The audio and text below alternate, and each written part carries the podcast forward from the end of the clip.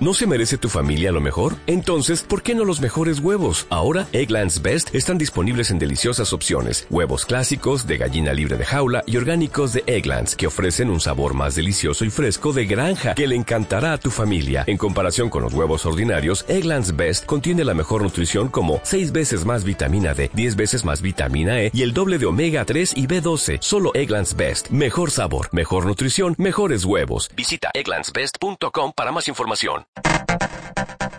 Hernán Troyo en Dila Online.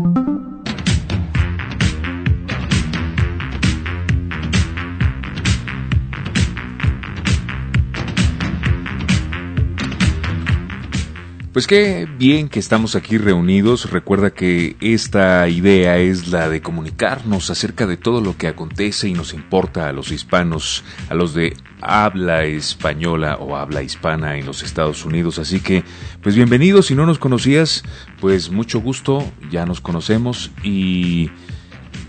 Y si no nos conoces, pues entonces creo que no nos estás oyendo. Pero para ti que sí, pues qué bueno que estamos aquí. Y ahora queremos, además de invitarte a que descargues los contenidos anteriores o los presentes o los futuros, pues queremos cambiar un poco de tema y nos vamos a ir hacia algo muy serio. Ya ves que lo serio a nosotros nos caracteriza.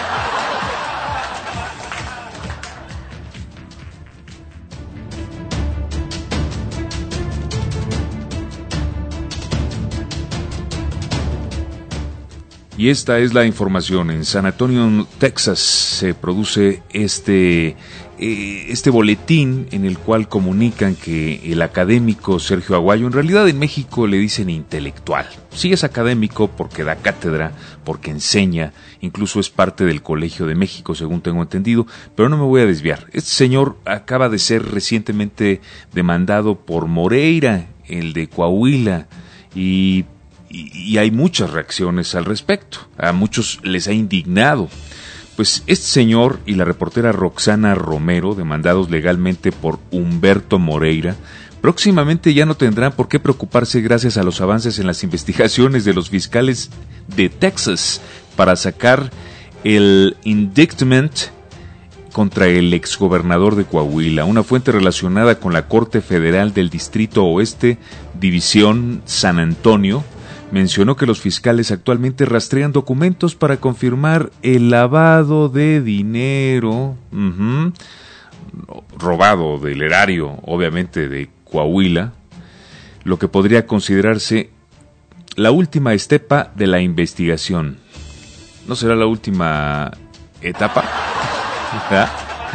incluso debido a que Humberto Moreira tuvo una relación cercana con el actual presidente de México, Enrique Peña Nieto, los fiscales ya consultaron con Washington el caso.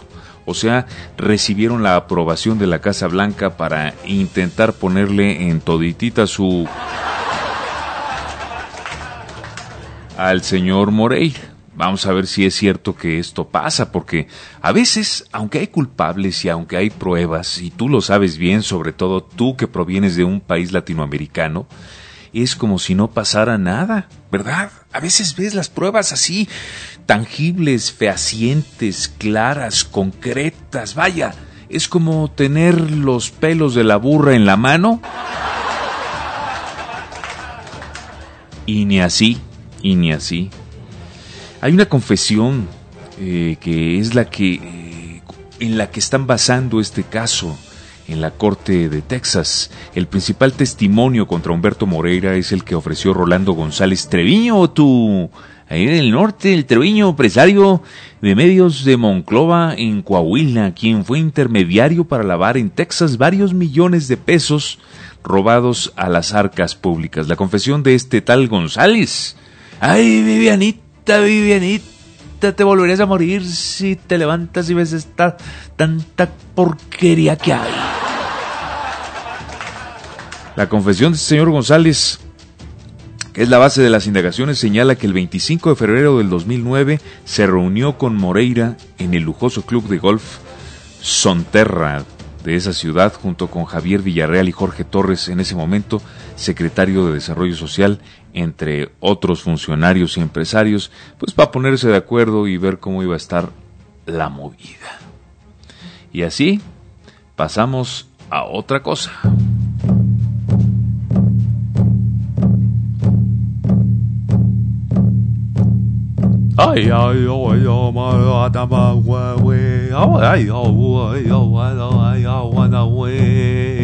No, en realidad son tambores de guerra, pero no tambores de guerra india.